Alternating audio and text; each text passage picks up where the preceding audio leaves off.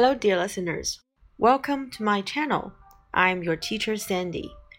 今天 Sandy 老师呢，想跟大家分享一篇文章，叫做《过好自己的生活》。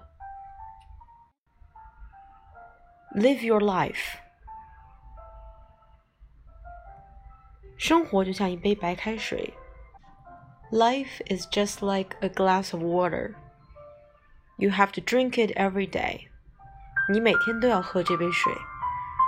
不要去羡慕别人的饮料有各种颜色，其实未必有你的开水解渴。Don't try to envy others,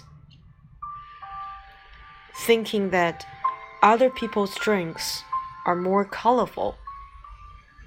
In fact, only your glass of water can quench your thirst. 调整好心态看生活，处处是阳光。If you decide to live your life in a positive way, sunshine is everywhere. 人的这一生，不管经历多少风雨，都要舒展着眉头过日子，内心丰盛安宁，性格澄澈豁达。No matter how many difficulties you are going to go through in this life. You need to put a smile on your face.